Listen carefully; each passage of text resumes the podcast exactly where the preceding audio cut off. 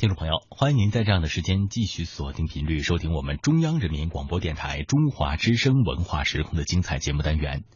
接下来呢，要跟大家一同来分享到的是国家一级演员、第二十一届中国戏剧梅花奖获得者、昆曲演员魏春荣。魏春荣老师一九八二年考入北京戏曲学校昆曲班，一九八八年毕业后在北方昆曲剧院工作。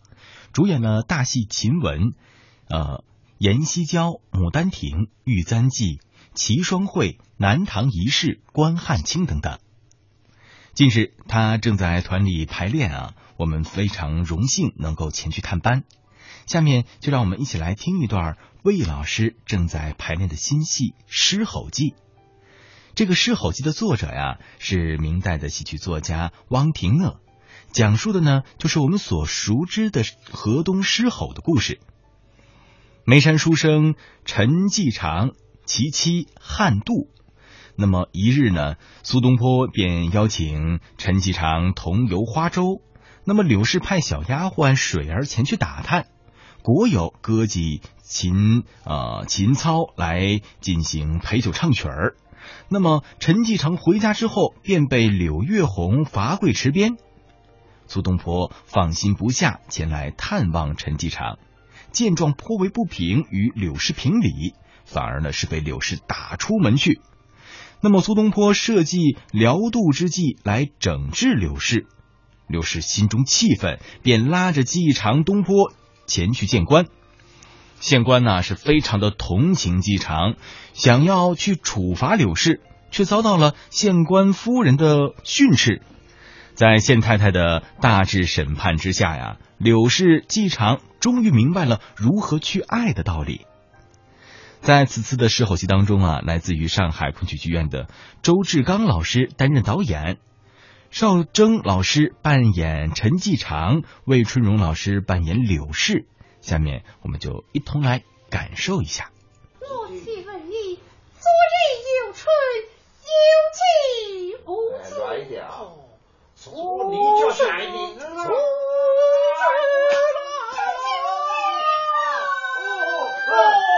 有计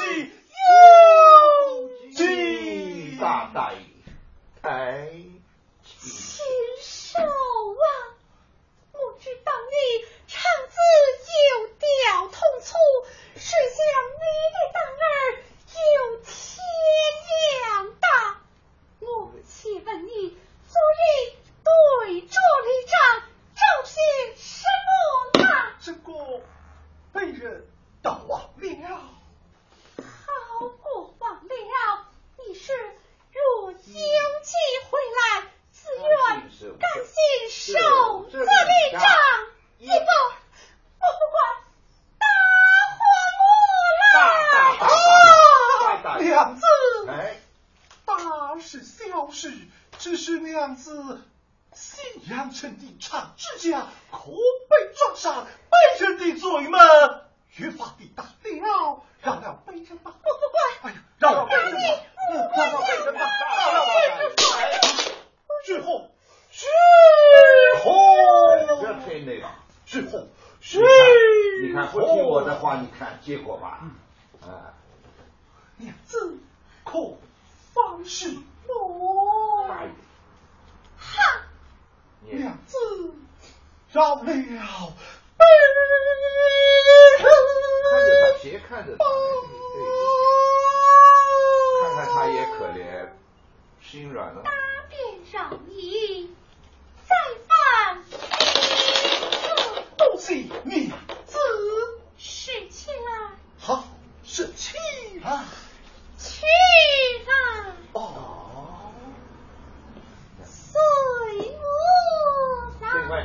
啊，娘子也不要到哪里去。大便让你，罚你跪在池边。哦，嗯，啊啊，跪是被人的本分呐。跪呀，娘子，跪是公德。只求娘子把大门闭下，可大看门见闭上。不好意思下来啊，要闭大门。嗯，闭了就跪，哦，就跪就刚刚，我们听到就是这样的一段非常精彩的狮吼记的彩排的片段啊。我们呢也与这个魏春荣老师交流了许久，魏老师说，在他的身上有几十出戏，而在年近七十岁的周志刚是老师身上呢，则是有上百出戏啊。下面我们就一起来听听魏老师谈谈昆曲的魅力。就是说那个老师身上有一百多出对，昆曲这周老师周志刚老师，对他他身上有，就是最起码他有一百多出戏的积累。其实这种东西是一百多出戏，他有有的戏是是演的，有的戏是学过的。嗯但是呃，为什么要这么去学呢？这个积累起来以后，你会有很丰富的这种表演和舞台的经验，然后呢，你还可以创作更多新的角色，或者是给人去排戏啊什么的。怎么才能算说这个戏是我的了呢？就是我身上有这出戏了呢？我身上有这出戏，我我可以演，我可以传承，我可以教，对啊，就身上是有这出戏啊。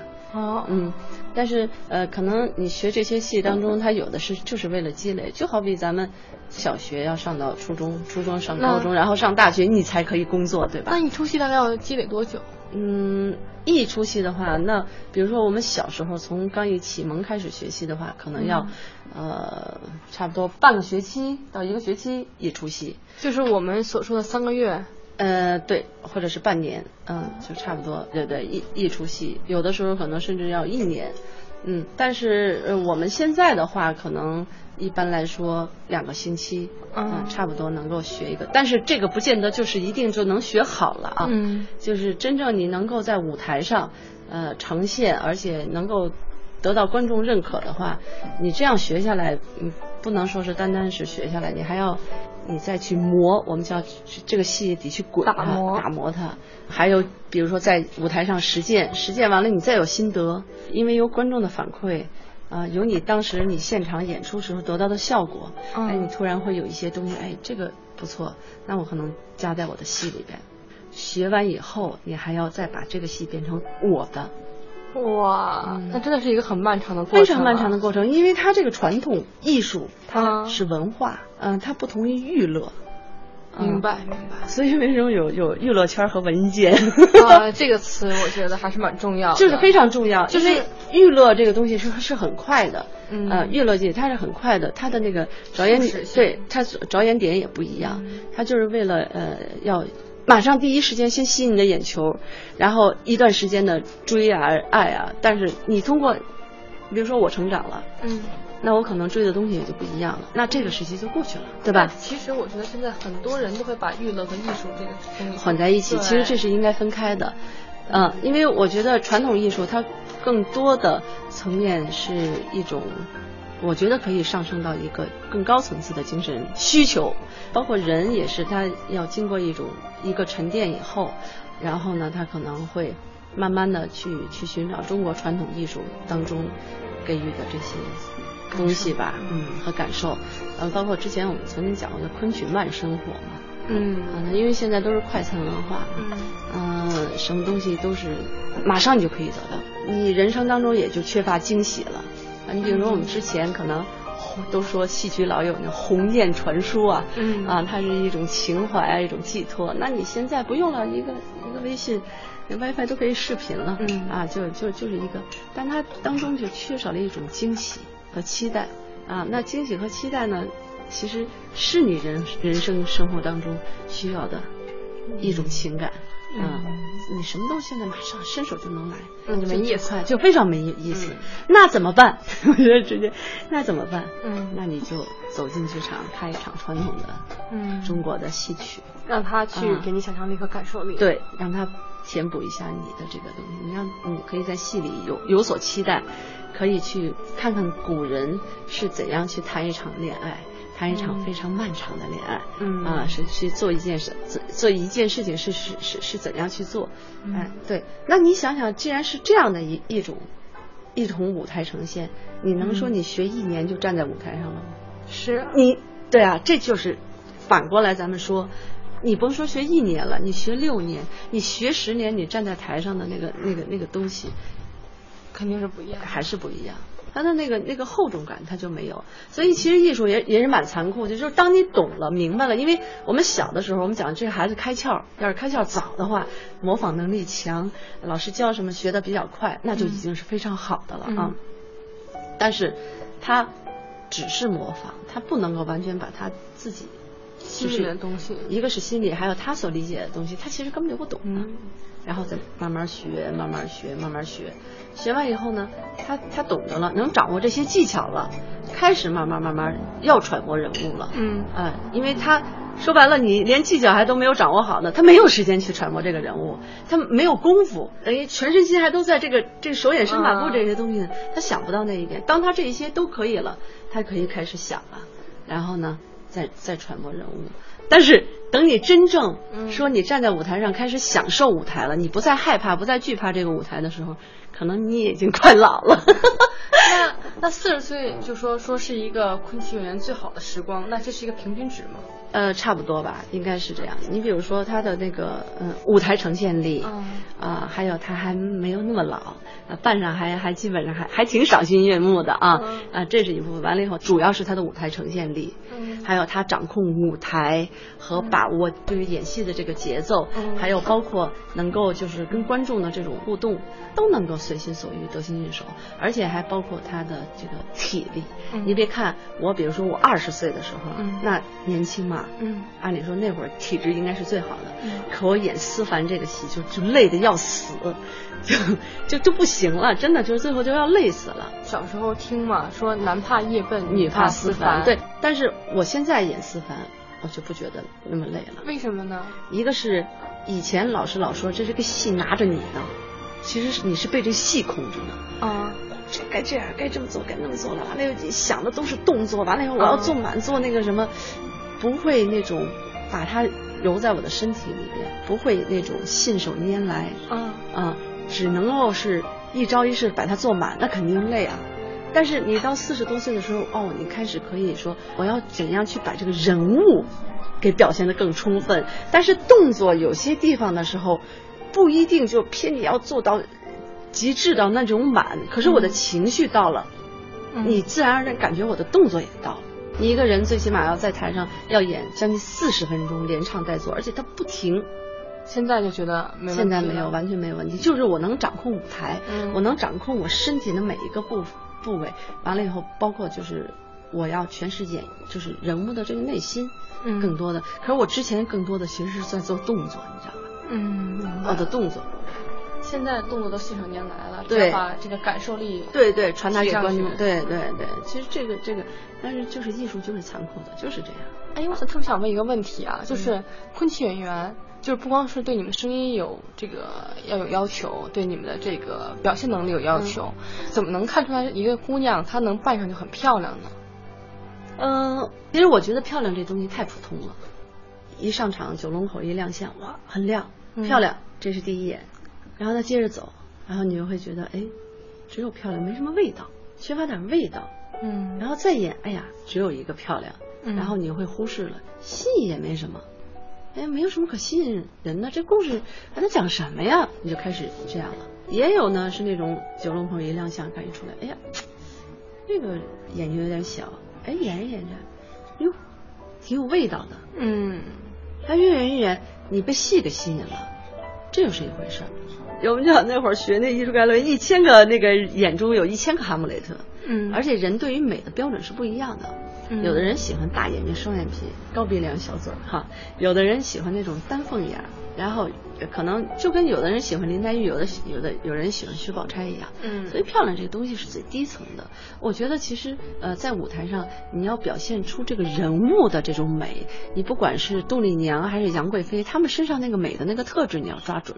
杜丽娘闺阁少女小清新的，她的那种她的那种内敛的，就是往走心的那种少女的那种美，怀春的那种美，那和那个杨贵妃的她那种艳光四射，哈，那种富贵。那种那种像啊，那种那个大唐牡丹的那种感觉，那是完全不一样的。但他们都是美，所以我们经常说，哎，这个演员第一眼看真漂亮，再一看，哎，演戏没有味道，就只一个漂亮。嗯经常会有这样的感觉。我就在想，像我这种，我这个眼睛这么小，我就肯定做不了昆曲演员，因为我看人家那个上面那那其实其实不见得，就是说，呃，你自身你还得有一个训练，对吧？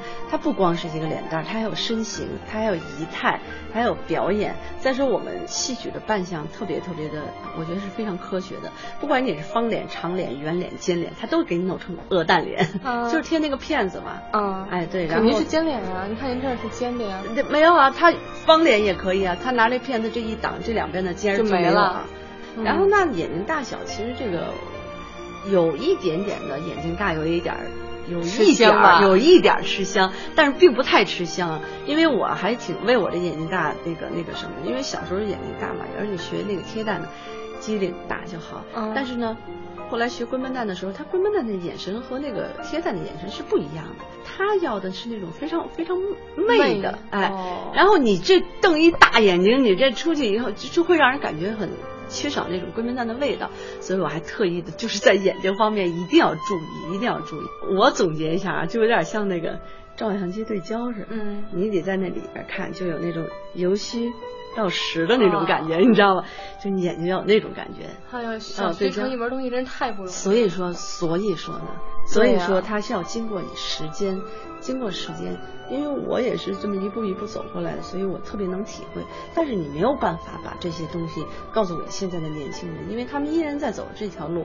你虽然说我走过来了，我告诉你你应该这样，然后你会那个什么，但他不会，必须要自己经历。嗯，嗯，这东西好像就是这样，对啊，就是轮回吧。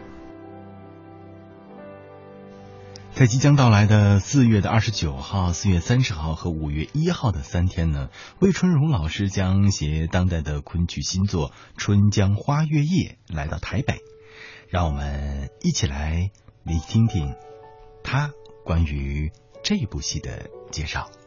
那这次去台湾准备演哪几？这次这次去台湾是演那个《春江花月夜》。啊，那是这个是一个当代昆曲，是一个现代的本子，是根据哦张若虚的《春江花月夜》啊、他这首诗，然后作者罗周，嗯他展开了一个故事。一个故事。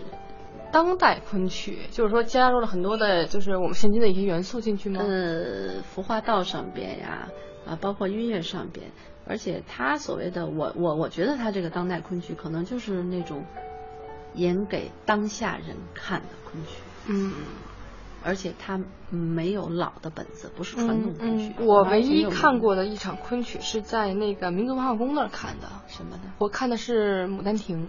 前年的十二月二十五号，对我哎跟我当时的一个相亲对象去一起看的。哦，相好了吗？你们那个那个男孩特别喜欢昆曲，有一天他给我听那首曲子，就好像也是《牡丹亭》嘛，嗯就是一个叫张军的一个人演唱的。